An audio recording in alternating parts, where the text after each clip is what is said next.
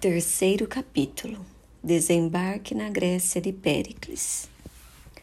O beija-flor das ondas já havia penetrado em mares gregos. Pelo binóculo, Emília pôde ver a linha das costas. Terra, terra, estamos chegando.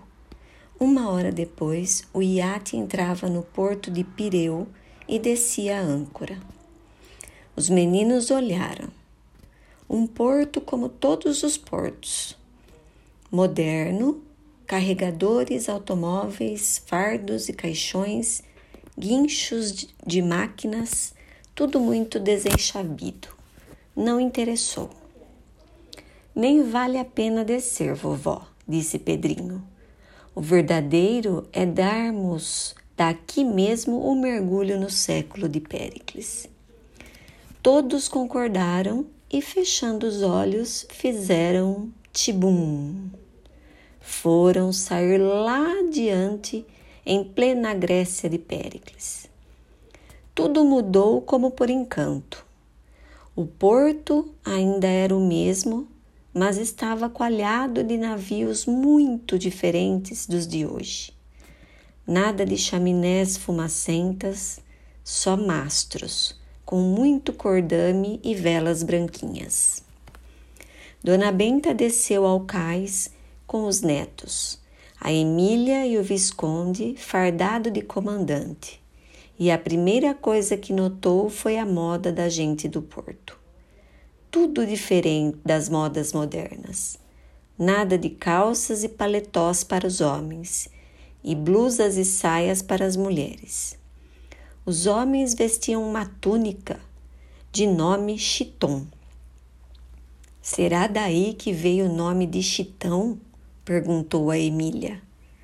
Não é chiton com o som de x, de x e acento no on, Emília, é kiton.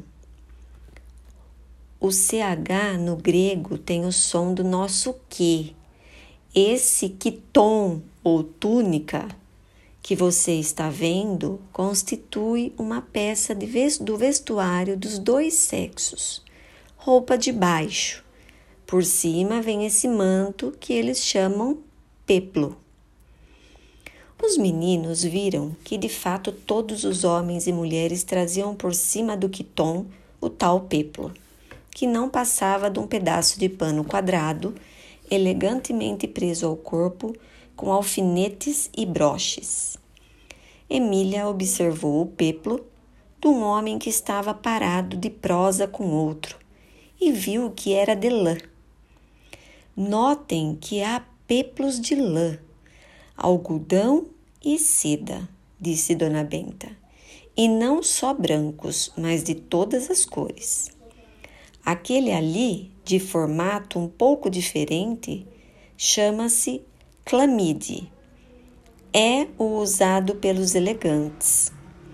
As mulheres vestiam uma túnica sem mangas sobre outra peça de vestuário de nome quitonion que corresponde à camisa das mulheres modernas. E para saírem à rua, punham o imation, que era o nome do peplo feminino. Oh! exclamou Narizinho. Alguns são lindamente bordados. Olhem aquela moça ali. Ia passando uma linda jovem com um irratom primorosamente bordado a seda. Não usava meias e nos pés trazia elegantes sandálias. E olhe o calçado dos homens, disse Pedrinho. São borzeguins amarrados com fios. O movimento urbano não lembrava o das grandes cidades modernas. Nada do tumulto que vemos nesses horrores a que chamamos ruas centrais. Quase toda a gente a pé, caminhando em sossego. De quando em quando, uma liteira trazida por escravos. Que diferença, vovó, disse Pedrinho. Lá nas cidades modernas, a gente anda com o coração nas mãos. porque esbarra num, recebe um tranco de outro. E se vamos atravessar uma rua, dez automóveis fedorentos precipitam-se para nos esmagar. Aqui este sossego, que maravilha! Agora compreendo por que esta gente pensou tantas coisas bonitas. É que não vivia atropelada como nós pelas horríveis máquinas que o demônio do progresso inventou. Narizinho pensava a mesma coisa. Esta nossa vinda ao Pireu, vovó, me recorda uma impressão do rio. Quando a gente sai daquela infer... inferneira da Avenida Rio Branco e penetra na calma e velha Rua do Ouvidor, parece que muda o mundo. Porque ali não há máquinas. Pode-se andar livremente pelo asfalto sem a tortura dos automóveis e ônibus infernizantes e até se ouve o rumor dos passos no chão.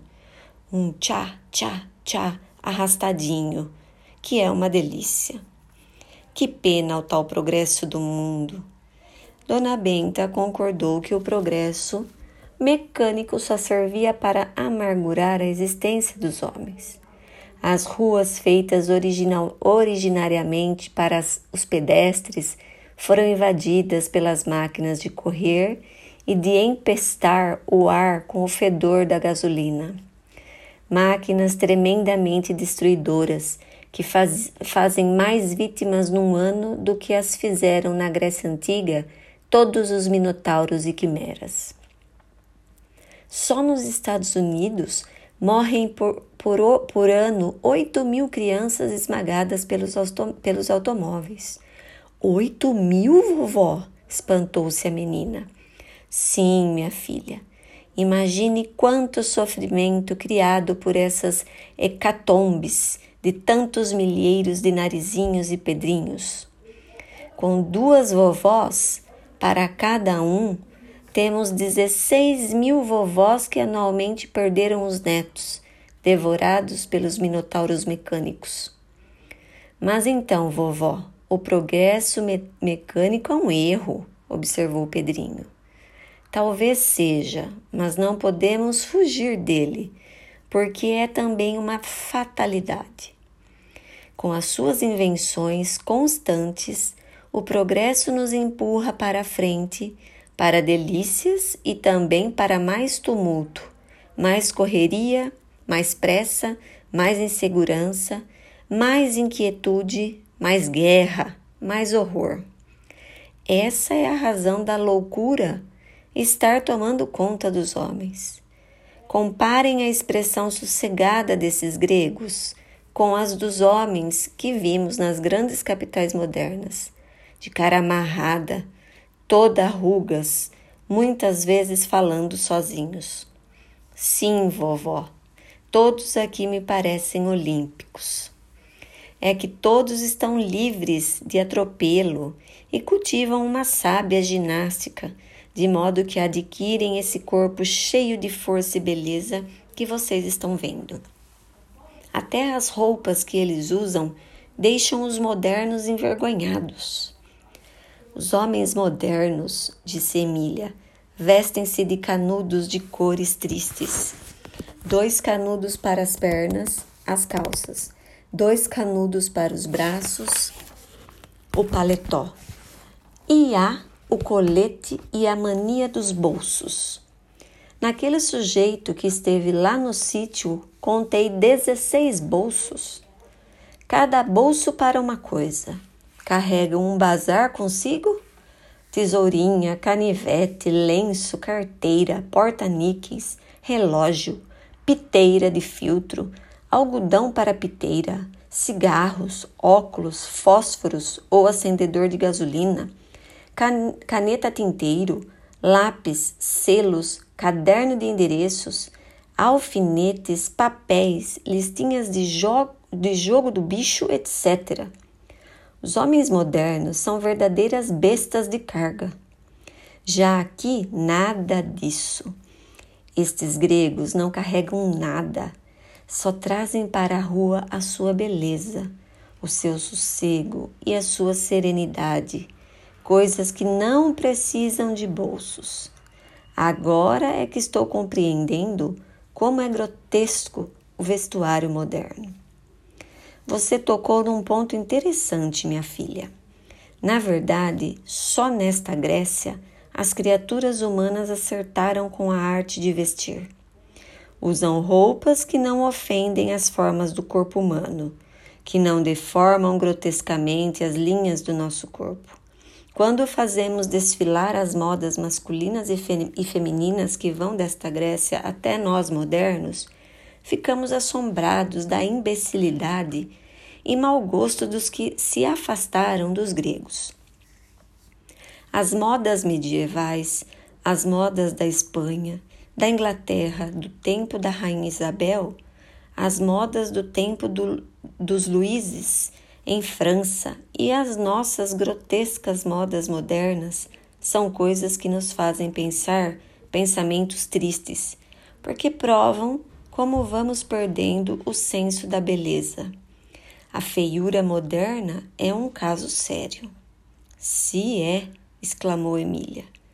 Naquela festa do casamento da Candoca, eu me regalei de rir com a tal feiura moderna. Aqueles homens de casaca, uma vestimenta preta como carvão, curtinha na frente e com dois rabos atrás.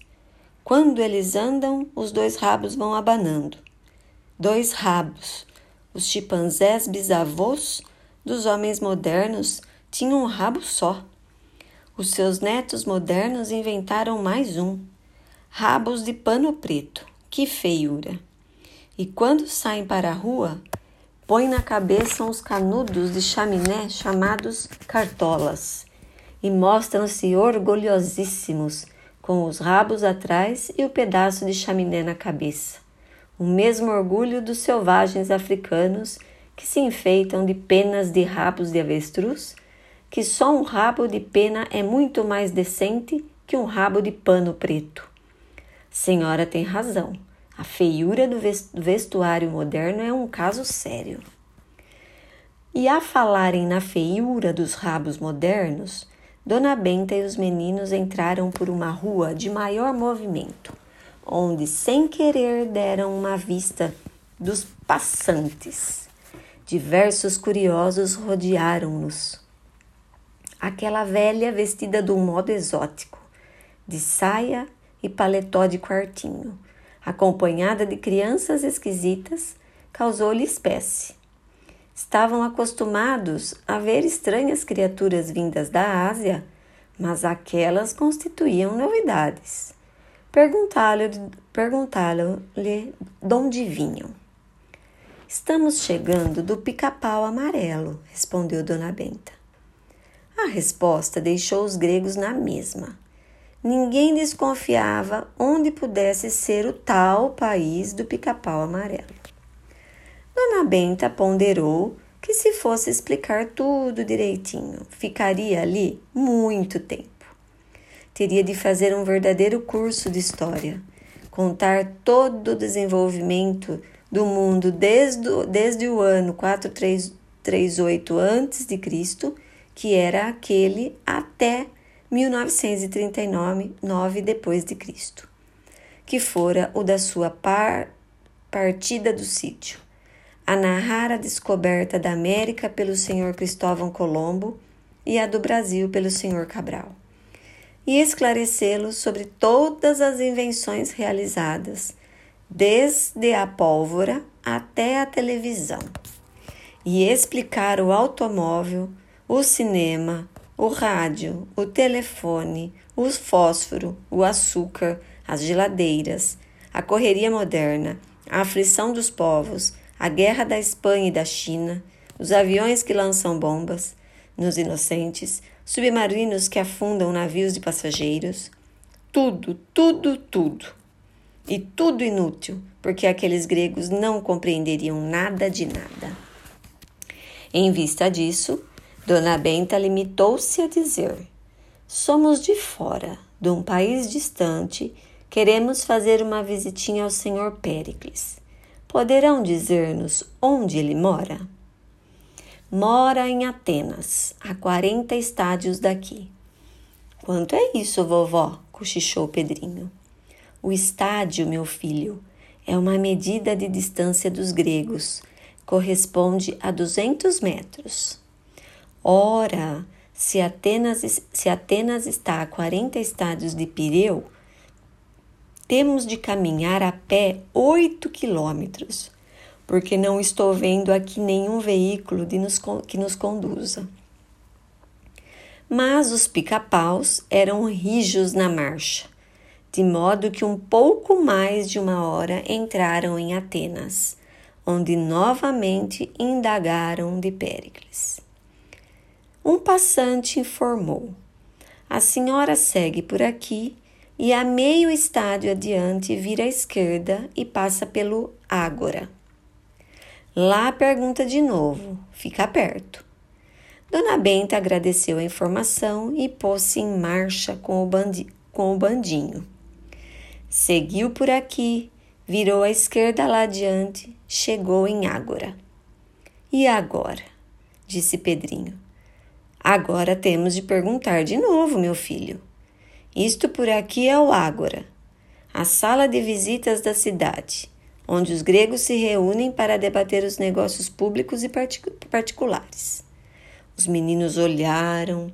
Era uma praça cheia de edifícios públicos, templos, casas de negócio, coração cívico da cidade. Ótima coisa, disse Pedrinho. É pena as cidades modernas não terem conservado este sistema de ágoras.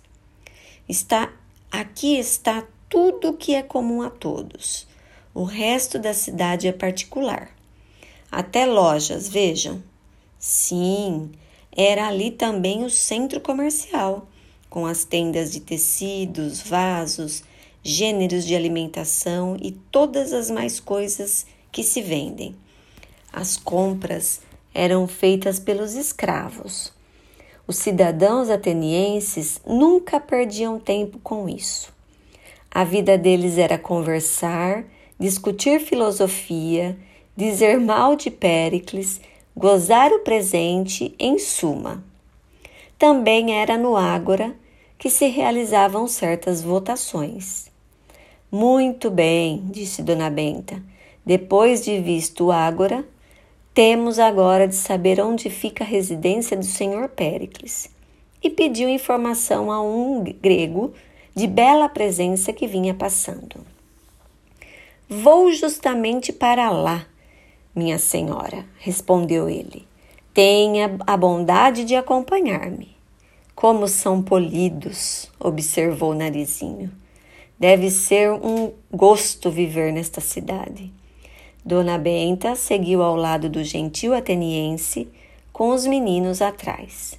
Emília disfarçadamente apalpou-lhe a barra da clâmide para ver de que fazenda era. Também de lã, cochichou para narizinho piscando. Dona Benta ia ferrada na prosa. Pois é, chegamos hoje de um país remotíssimo e fazemos questão de conhecer o grande Péricles. Sua fama é a de um homem de méritos excepcionais. Sou suspeito para falar, disse o grego, porque eu tenho na conta do meu maior amigo, mas de coração subscrevo suas palavras, minha senhora. Péricles é um homem perfeito. É um amigo dele? Que bom! Sim, e graças a Péricles estou dirigindo a construção do templo de Palas, Atena, e de todos os mais monumentos da cidade. Dona Benta quase desmaiou ao ouvir essas palavras. Deteve-se atônita e disse com os olhos fitos no grego: Será possível, meu Deus? Será possível que eu esteja diante de Fídias, o maior escultor de todos os tempos? O grego sorriu. Não sei, minha senhora, se está diante do maior escultor de todos os tempos, mas diante de Fidas está, porque Fidas sou eu. O assombro da boa velha não tinha limites. Olhava e reolhava para o famoso grego como se quisesse devorá-lo. Depois chamou os netos.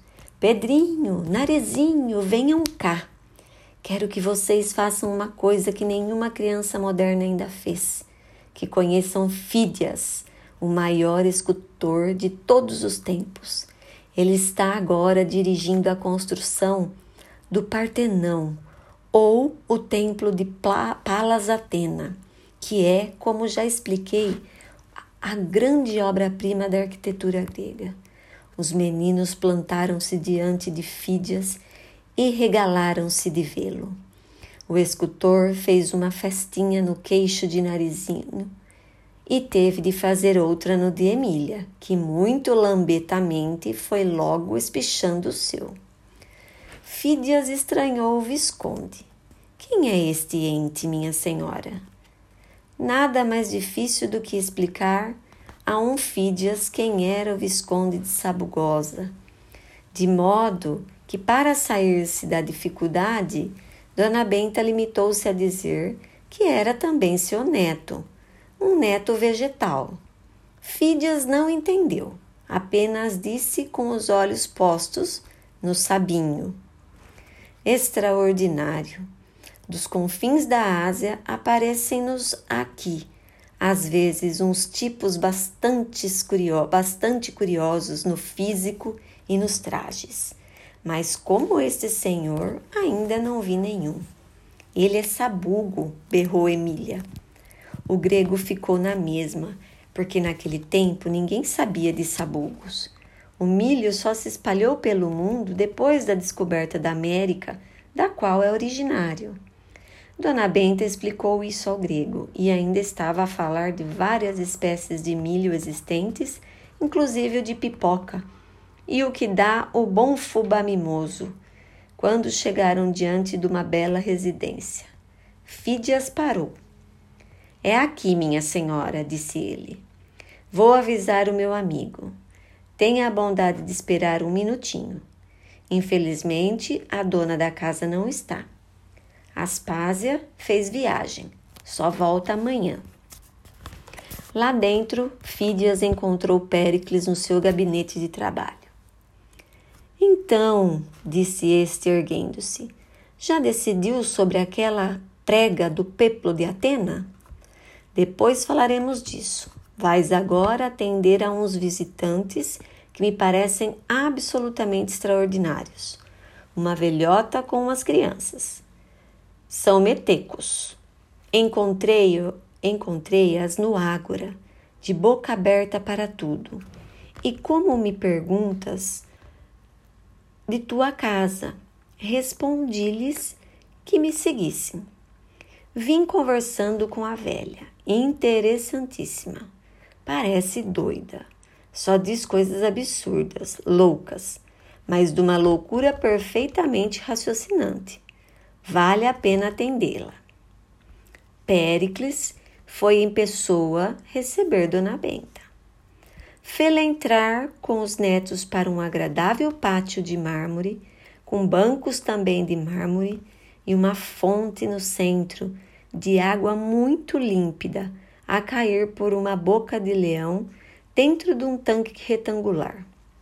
Formosas estátuas viam-se viam -se por ali, e vasos e pinturas murais. Ao avistar-se com o grande homem que dera o nome ao século, Dona Benta sentiu as pernas moles. Que sonho! Ela, a humilde Dona Benta, em Serrabodes de Oliveira, lá do sítio do Pica-Pau Amarelo, ali, ali no ano de 438 a.C., naquele pátio de mármore, diante do maior estadista da antiguidade. Felizmente, o hábito de viver no mundo das maravilhas tinha-a deixado muito segura de si. Do contrário, nem ânimo de falar teria. Mas falou, e muito bem. Senhor Péricles, disse Dona Benta com a maior calma, grande estranheza vos deve causar a presença em vossa casa de uma pobre velhinha seguida de seus netos, e pela prosa que já tive com o senhor Fídias, vejo que é difícil para criaturas modernas como nós fazerem-se entendidas de um grego da idade de ouro. Porque eu sou moderníssima, senhor Péricles. Sou do ano de 1939, da era cristã, e venho de um continente que só daqui a 1930 anos será descoberto pelo navegador genovês Cristóvão Colombo.